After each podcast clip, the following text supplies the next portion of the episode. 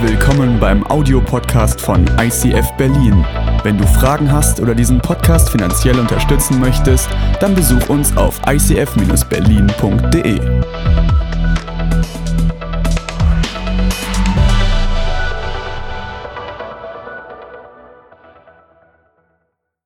Willkommen in unseren Summer Celebrations, willkommen zu unglaublichen Geschichten, willkommen zu unvergesslichen Geschichten und diese Geschichte gehört definitiv dazu. Wir befinden uns hier im Alten Testament, zweite Buch Könige. Es geht um Elisa, dem Nachfolger von Elia und es sind so die letzten Amtshandlungen. Es ist das Letzte, was er in seinem Leben macht. Wenn du das Leben eines Menschen anguckst und wissen willst, was er im Laufe seines Lebens gelernt hat, was er für Erfahrungen mit Gott und mit den Menschen gemacht hat, dann musst du dir genau solche Geschichten angucken, Stories, die am Ende des Lebens sind. Und hier fängt es genauso schon an. Elisa war am Ende. Er war am Ende seines Lebens, er war kraftlos und er hatte eine Krankheit und die Krankheit muss so schlimm gewesen sein, dass im ersten Satz steht, dass er an dieser Krankheit sterben wird. Da ist keine Hoffnung in der Geschichte, sondern es ist einfach nur Endlichkeit. Es ist einfach nur der Tod des Mannes, der von der ersten Sekunde an verheißen ist. Und in diesem Moment, in diesem Sterbeprozess kommt König Joasch. Kommt König Joasch zu Elisa und würdigt ihn. Weil Elisa war jemand, der dem König in seinem Leben geistlich weitergeholfen hat, weil er ihm eine geistliche Stütze war und er bringt ihm eine Würde und Wertschätzung entgegen. Er sagt, Wagen Israels und sein Gespann. Er nimmt wenige Worte in den Mund, aber er drückt das aus, was ihn, was, was er geprägt hat, wie er als Prophet für die Israeliten da war, wie er ihm als König seine Unterstützung zugesichert hat. Aber er ist nicht nur bei Floskeln und bei Sachen, die er geleistet hat, sondern er geht einen Schritt tiefer und spricht über seine Beziehung. Und König Joasch sagt zu Elisa, Vater, mein Vater. Er drückt die Verbundenheit aus, sagte, da ist mehr als nur ein Prophet, sondern du bist für mich für ein, geistli ein geistlicher Vater geworden. Du bist für mich jemand geworden, der was Krasses in meinem Leben bewirkt hat. Und dann kommt es zu diesem Punkt, wo Gott anfängt, symbolhaft zu sprechen. Und Gott liebt es, durch Symbole in deinem Leben zu sprechen.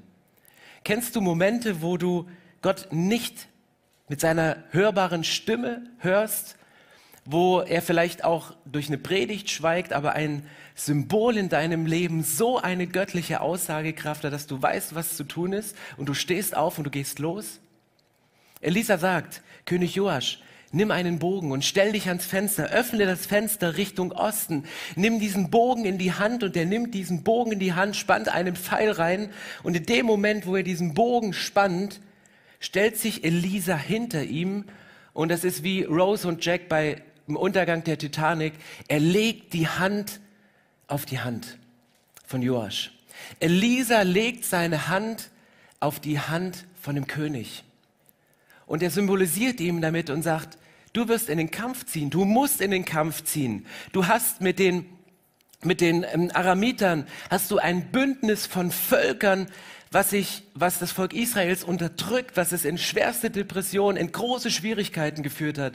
Du hast einen großen Feind, du hast einen starken Gegner, aber Gottes Hand liegt auf deinem Leben, so wie meine Hand jetzt auf deiner Hand liegt.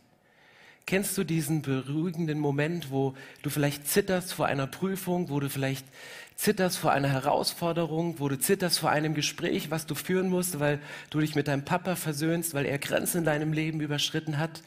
Und dann kommt jemand und er legt so seine Hand auf deine Hand und es ist eine beruhigende Wirkung. Und wie viel mehr, wenn es eine Person ist wie Elisa, die ein geistlich tiefes Verhältnis zu dir hat, eine geistlich tiefe Beziehung über die Jahre von dir, über dir aufgebaut hat. Und dann spricht Elisa Joasch diese Worte zu und sagt, Pfeil der Rettung von dem Herrn und Pfeil der Rettung gegen Aram. Warum sagt er das? Warum symbolisiert dieser Pfeil die Rettung gegen Aram? Warum verheißt er ihm den Sieg? Das ist ein Prinzip von Gott, das findest du im Alten Testament, das findest du im Neuen Testament, das findest du genau auch in deinem Leben wieder. Gott wünscht sich, dass wir den Sieg vorher erkannt haben, bevor wir in den Kampf gehen. Wir müssen vorher verstehen, dass wir den Sieg durch Jesus bereits haben, bevor wir unsere Kämpfe angehen. Und er verheißt ihm diesen Sieg und sagt, das ist eine Lektion, dass du im Kopf begreifst, dass der Sieg von Gott kommt, bevor du den Siegeskranz ergreifst, bevor du das Schwert ergreifst und losgehst. Und genauso auch in deinem Leben. Genauso auch in deinem Leben. Das ist die Lektion, die wir begreifen müssen. Gott gibt dir den Sieg, bevor du zu den Waffen greifst. Gott gibt dir den Sieg, bevor du zu deinen Waffen greifst. Gott, Gott gibt dir den Sieg, bevor du in die Prüfung gehst. Gott gibt dir den Sieg, bevor du das Gespräch führst. Gott gibt dir den Sieg, bevor du herausfordernde Dinge in deinem Leben angehst. Er verspricht es dir und sagt, du musst es vorher verstehen, um danach den Sieg in der richtigen Art und Weise nach Hause zu nehmen. Gott spricht durch Symbole. Er steht in Form von Elisa hinter König Joasch. Und es geht weiter in diesem Text. Er nimmt nur das, nicht nur das Symbol, sondern er geht einen Schritt weiter. Und in diesem Text geht es darum, dass er als zweiten Schritt sagt, Elisa, Joasch, nimm Pfeile, nimm diese Pfeile und schlage mit diesen Pfeilen auf den Boden.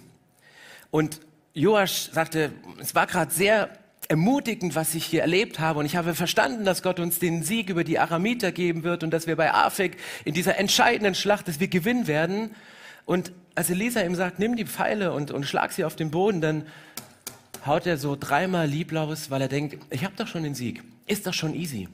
Und in dem Moment, wo er fast lieblos, fast, fast, fast ja kraftlos diese Pfeile so ein bisschen auf den Boden haut, in dem Moment tickt Elisa aus. Und es steht hier in der Bibel, dass Elisa aussingt, dass er laut wird, sagte, wie kannst du nur?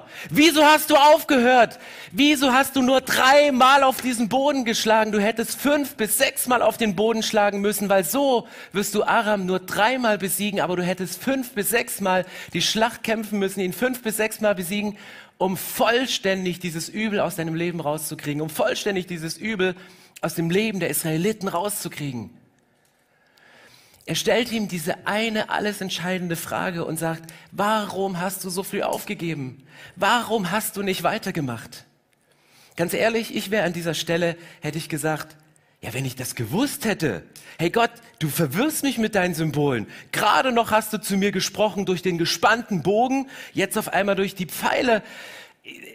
Also wenn, wenn ich das gewesen wäre, ich hätte mindestens zehnmal geschlagen wenn ich es im Vorhinein gewusst hätte, einfach um sicher zu gehen, dass ich den Sieg auch wirklich habe. Ich wäre bei fünf bis sechs Mal nicht stehen geblieben, sondern ich hätte es noch doppelt so viel gemacht.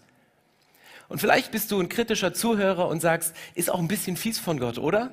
Weißt du, eben spricht Gott noch durch das Symbol des Pfeiles und des Bogens und der Spannung, die da drin ist. Und jetzt nimmt er auf einmal und macht eine symbolische Handlung, die so gar nichts mit dem Bogenstock zu tun hat. Weil wie dumm ist das denn, mit Pfeilen einfach nur auf den Boden zu hauen? Damit lockerst du vielleicht ein bisschen Boden vor dir, aber mehr auch nicht. Glaubst du wirklich, dass Gott nur durch ein Symbol sprechen kann? Und vielleicht ist das auch genau der Grund, warum wir, du und ich, Gott gerade nicht erleben. Wir haben Gott einmal erlebt in unserem Leben. Wir haben Gott einmal erlebt und wir wussten, so ist Gott, so, so handelt er, so reagiert er, so spricht er zu mir. Aber vielleicht hast du deine Pfeile schon in deiner Hand, aber du rechnest nicht damit, dass Gott durch diese Pfeile sprechen kann, dass Gott durch eine neue symbolhafte Handlung in deinem Leben sprechen kann und deswegen erlebst du ihn nicht, weil du ihn nicht hörst, weil du ihn nicht wahrnimmst. Gott kann zu jeder Zeit durch jedes Symbol in deinem Alltag sprechen. Sperr deine geistlichen Ohren auf, mach deine Augen auf und versuch Gott in jedem Moment des Alltags, in jeder Symbolik zu erspüren, zu entdecken und herauszulesen, was will Gott dir sagen. Aber die Frage, die nicht nur Joasch von Elisa hören musste, sondern eine Frage, die ich dir stellen möchte, ist, warum hast du so früh aufgegeben? Warum gibst du so früh auf? Weißt du, worshipst du auch nur, wenn du Gänsehaut bekommst bei einem Worship, wie wir ihn heute erlebt haben, oder worshipst du auch dann noch und betest Gott an, wenn dir die Stimme versagt, wenn du nicht mehr singen kannst, weil die Tränen dir übers Gesicht rollen, weil du, weil der Kloß im Hals sitzt, weil das Leid größer ist als das Lob Gottes? Warum gibst du so früh auf? Warum schaltest du Worship und Lobpreis in deinem Leben aus? Warum hast du aufgehört zu beten?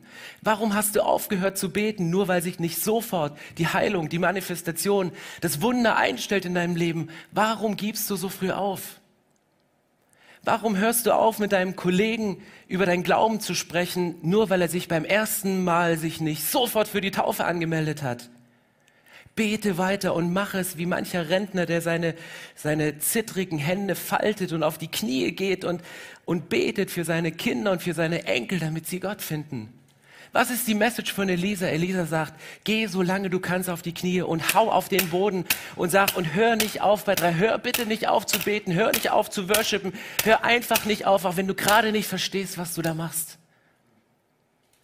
Das ist die Message, die Elisa Joasch beibringen kann. Gott spricht durch unterschiedliche Art und Weise. Gott lässt sich nicht in ein Symbol pressen, auf nur eine Art und Weise zu reden.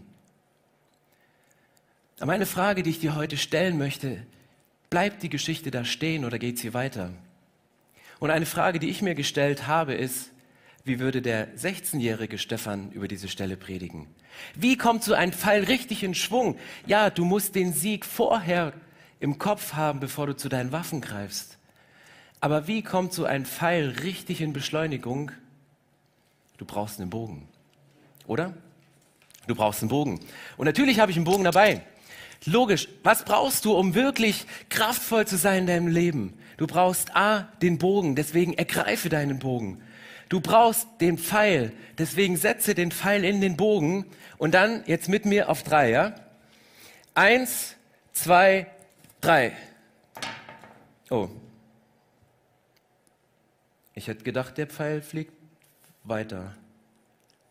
Okay, egal. Next try. Gott spricht ja durch verschiedene Sachen und Symbole. Nicht beim ersten Mal aufgeben, weiterkämpfen.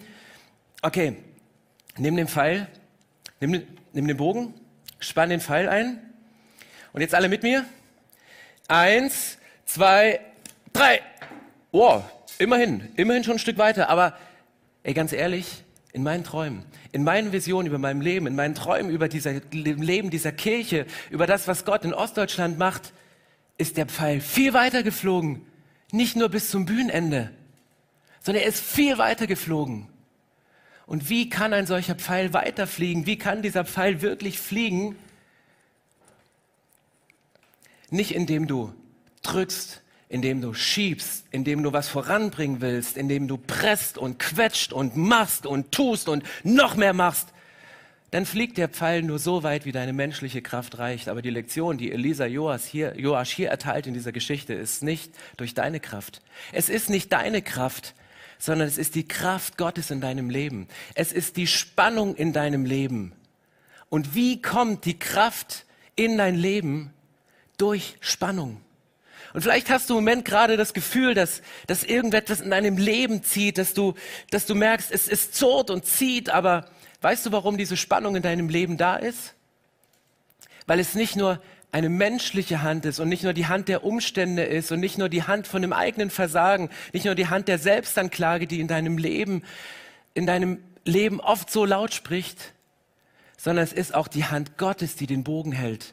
Es ist die Hand Gottes, die dir Stabilität gibt. Und das entfaltet die Kraft im Leben, wenn du die Spannung zwischen den Umständen, zwischen den Situationen, denen du hilflos ausgeliefert bist, zwischen dem, was Druck macht in deinem Leben und der vollen Gewissheit, dass Gott dich in der Hand hält, dass diese Spannung ausgehalten wird. Weil das ist die Spannung, die den Pfeil zum Fliegen bringt, die den Pfeil deiner Berufung zum, zum, zum Abheben bringt und du es nicht aus eigener Kraft pushst, nicht aus eigener Kraft voranbringst. Weil das ist Motivation, das ist Motivation von außen und du kannst motivieren durch eine vollmächtige Predigt, durch einen Worship-Song, den du dir auf der Fahrt zur Arbeit oder wenn du in der U-Bahn sitzt, auf die Kopfhörer legst. Es muss eine Motivation von innen kommen. Das Pressen und das Drücken, das ist eine menschliche Seite der Medaille. Als ich am 1. August 1972 geboren bin, da hat meine Mama wahrlich gepresst und gedrückt und da war eine Spannung da. Aber auf der anderen Seite war es nicht ein menschlicher Akt, sondern es war Gott, der dich ins Leben gezogen hat. Dein Leben ist nicht per Zufall entstanden, nicht weil sich deine Eltern geliebt haben und weil ein Kind entstanden ist, sondern weil du ein Gedanke Gottes bist, der dich in diese Welt gezogen hat, lange bevor du in diese Welt geschubst worden bist. Und das ist der Unterschied zwischen einer Motivation, die von außen kommen kann, die uns manchmal so einen Tritt in den Hintern gibt, die uns manchmal motiviert, und etwas, was in dir drin ist. Vielleicht haben dich deine Eltern gezwungen, zum Gottesdienst zu gehen.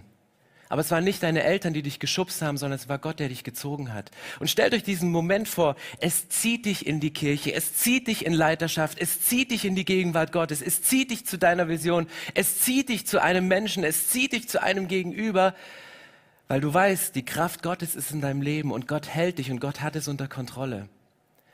Und Spannung in deinem Leben erlebst du.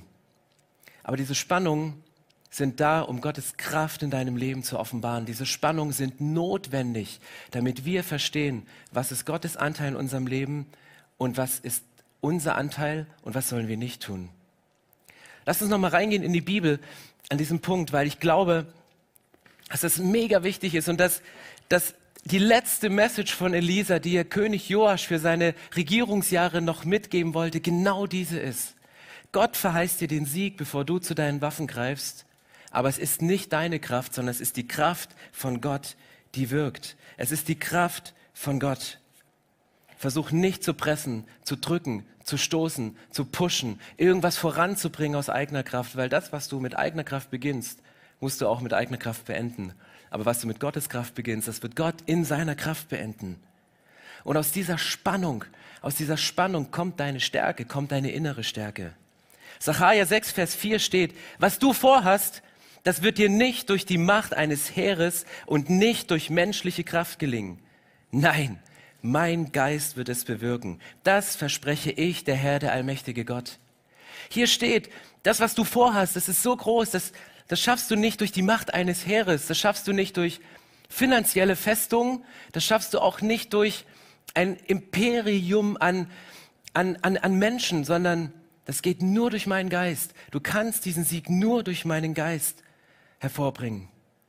Und vorgespult ins Neue Testament, wenn du sagst, na gut, ist ja Altes Testament, das galt nur für Elisa, das galt nur für Sacharja, 2. Korinther 10, Vers 4 steht, die Waffen, mit denen wir unseren Kampf führen, sind nicht die Waffen dieser Welt. Es sind Waffen von durchschlagender Kraft, die dazu dienen, im Einsatz für Gott feindliche Festungen zu zerstören.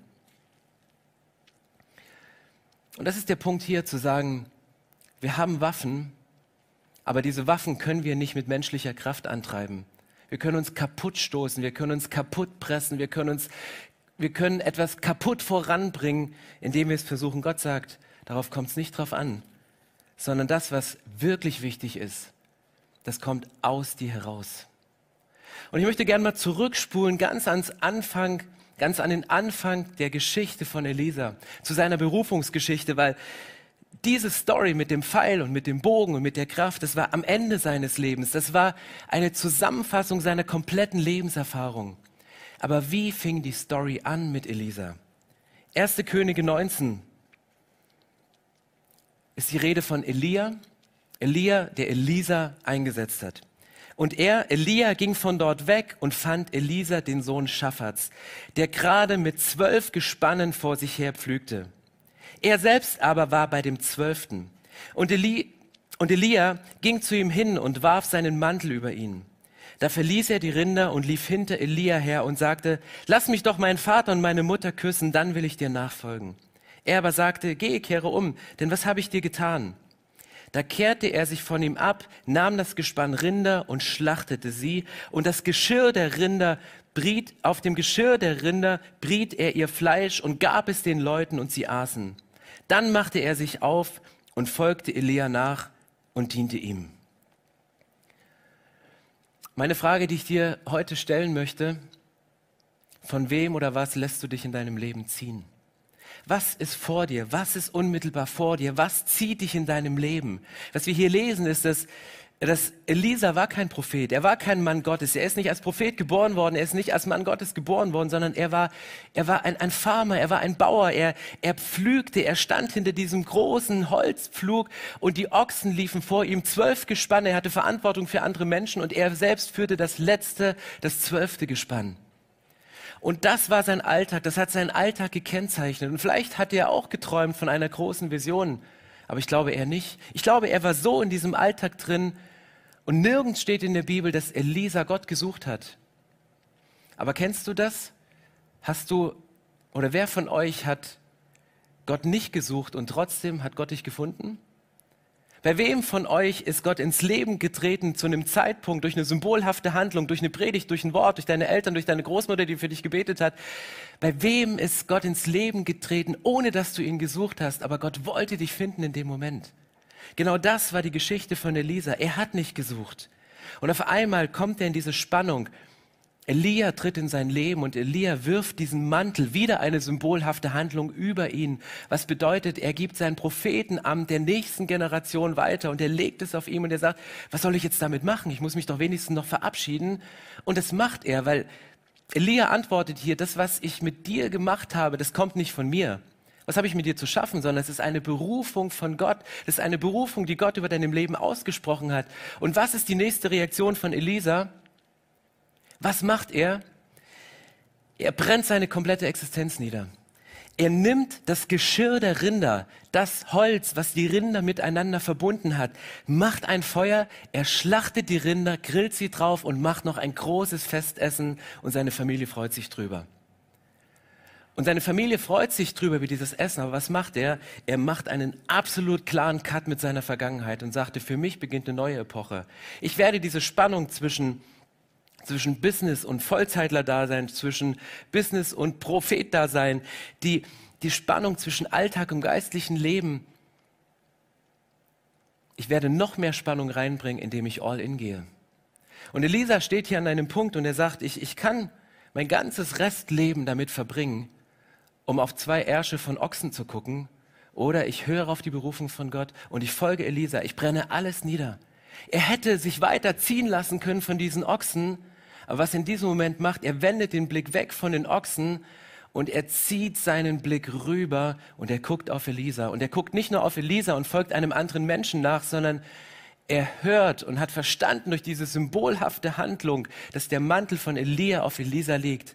Ich folge nicht nur dir, sondern ich folge meiner Berufung. Ich folge meinem Gott. Ich folge in etwas hinein, was Gott vorbereitet hat.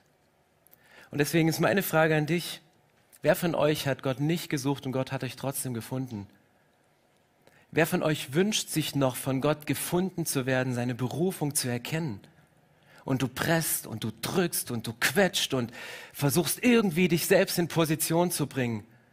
Aber Popularität auf Social Media ist nicht zu verwechseln mit einer Berufung, die Gott über deinem Leben gibt.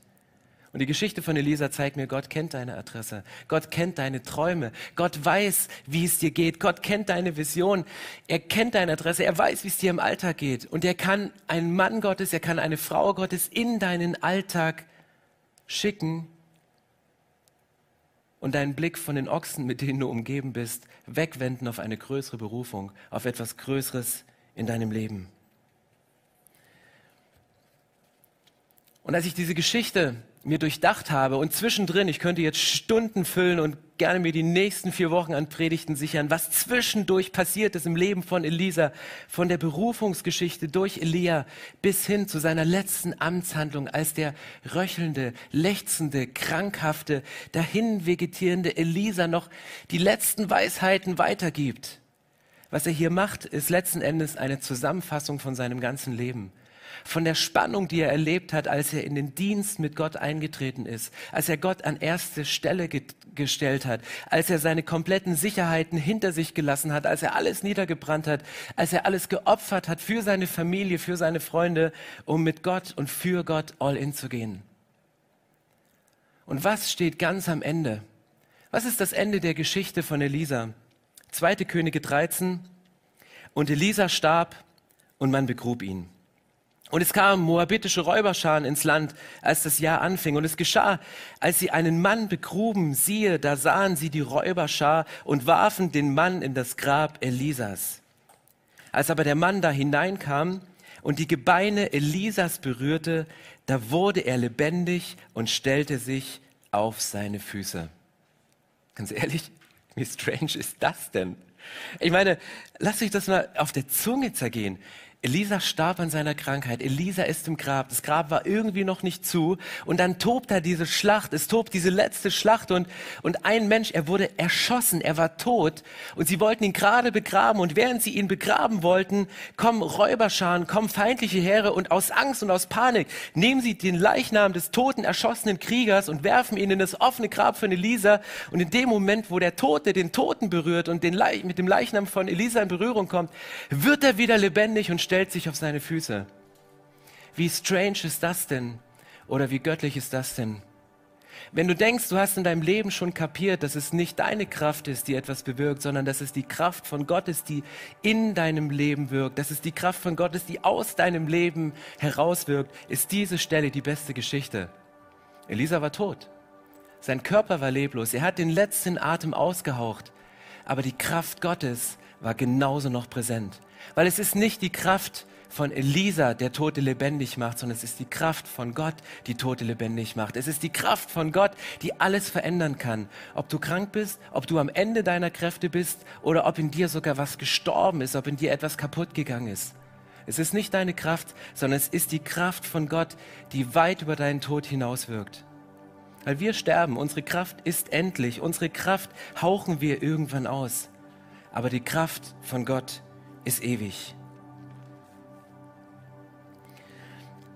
Was ist in deinem Leben tot? Wo fühlst du dich kraftlos? Wo bist du der Spannung erlegen und versuchst noch durch das letzte Drücken und Quetschen und Pushen und Stoßen etwas am Leben zu erhalten und so eine geistliche Wiederbelebung zu machen?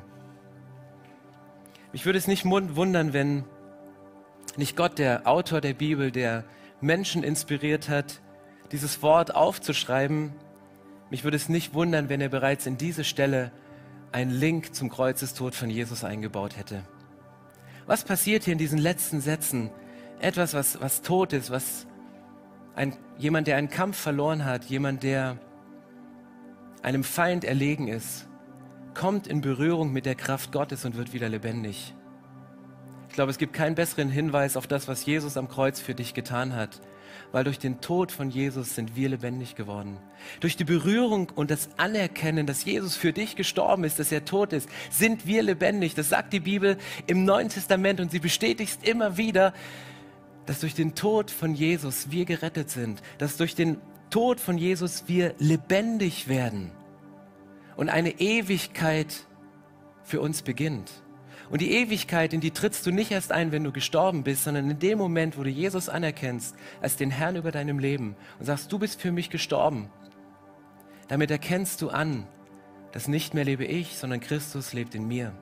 Nicht mehr lebe ich. Ich kämpfe nicht mehr aus eigener Kraft. Ich, ich, ich drücke nicht mehr. Ich presse nicht mehr. Ich versuche nicht irgendwas zu sein, sondern zu tun, sondern ich versuche der zu sein, zu dem Christus mich gemacht hat. Und das sind die Symbole, über die wir immer sprechen. Also Gott liebt dich so, dass er, bevor du von deiner Mama geboren worden bist, dass Gott dich auf diese Welt gezogen hat, dass er eine Berufung hat. Gott liebt dich so, dass er durch dein ganzes Leben, durch symbolhafte Handlungen zu dir spricht, um dich auf die Spur zu bringen oder in der Spur zu halten. Und dieses Symbol für Sünde kommt ursprünglich aus dem Bogensport. Das Wort Hamatir, das griechische Wort für Sünde, wurde dann geschrien, wenn ein Bogenschütze seinen Bogen gespannt hat, auf die Zielscheibe gezielt hatte, aber der Pfeil nicht ins Schwarze ging, sondern an der Zielscheibe vorbeigeschossen ist. Dann schrie der Sklave, der neben der Zielscheibe stand, Hamatia, Zielverfehlung. Und ein Leben, was nicht aus der Verbindung und aus der Kraft mit Gott herausgelebt wird, ist Zielverfehlung. Ups. Auf einmal ist Sünde ein Thema für dich. Auf einmal ist Sünde ein Thema für mich, obwohl wir versuchen, moralisch hochstehend zu leben, alles richtig zu machen. Aber wie oft schießen wir am Ziel vorbei? In Gedanken, in Worten, in Taten. Wie viel von unserem Leben haben wir schon mit, mit Ochsen verbracht, anstatt mit dem Geist Gottes unseren Alltag zu verändern? Und ich möchte gerne beten und wenn du heute sagst, ich, ich möchte eintreten in diese Beziehung mit Jesus, weil ich bin am Ende. Was nicht heißt, dass du erfolglos bist. Was nicht heißt, dass du kein Geld hast. Was nicht heißt, dass du keine Familie hast. Was nicht heißt, dass du, dass du menschlich nicht alles hast. Das ist ein Eingeständnis zu sagen, die Kraft, die in mir drin ist, die reicht nicht, um die Vision und die Berufung zu leben, die Gott für mein Leben hat. Wenn du heute sagst, ich möchte auf die Knie gehen und möchte kapitulieren vor dem lebendigen Gott. Ich möchte vor dem Kreuz auf die Knie gehen und sagen, Jesus, ich danke dir, dass du mich liebst. Bitte vergib mir, wo ich am Ziel vorbeigeschossen bin. Ich erkenne dich an als mein Herr, der für mich gestorben ist. und durch dessen Tod ich lebendig geworden bin und ich möchte eine Ewigkeit mit dir leben. Dann kannst du jetzt die Augen schließen und symbolhaft deine Bibel in die Hand nehmen, deine Hand heben, deine Hände falten. Du kannst deine Hand auf dein Herz legen, du kannst deine Hand auch auf die Stelle legen in deinem Körper, die dir gerade deine größte Schwäche symbolisiert, über die schon in der Schule über dich gelacht worden ist. Aber es sind nicht deine Schwächen, über die die Welt dich definiert, sondern es ist die Kraft von Gott, über die Gott dich definiert. Herr, lass uns beten. Jesus, ich danke dir, dass deine Kraft nie zu Ende geht. Jesus, ich danke dir, dass du mich liebst. Ich danke dir, dass bevor ich geboren bin, bereits dein Gedanke über unserem Leben, über den Beginn unseres Lebens, über das Ende unseres Lebens und über die Ewigkeit feststand. Jesus, bitte vergib mir, wo ich am Ziel vorbeigeschossen bin. Bitte vergib mir meine Sünde. Bitte vergib mir Hamatia in meinem Leben. Bitte vergib mir die Momente in Gedanken, in Taten, in der Leitung, im Sagen und im Nichtsagen, wo ich nicht in deinem Willen gelaufen bin, sondern wo ich auf eigene Kraft vertraut habe. Und Jesus, ich erkenne dich an als den Herrn über meinem Leben. Durch deine Striemen ist uns Heilung geworden. Durch deinen Tod ist Rettung gekommen. In der Berührung mit dir, in der Berührung mit und der Anerkennung deines Todes sind wir lebendig. Und Jesus, ich möchte aufstehen, stellvertretend für alle, die jetzt sagen, das möchte ich. Ich möchte aufstehen und den Schritt in die Ewigkeit wagen. Den Schritt in die Ewigkeit, die nicht erst in Kraft tritt, wenn mein Leben vorbei ist, sondern die sofort deine Kraft entfaltet. Die sofort Kraft, Ressourcen in uns freisetzt, die wir von außen nicht haben.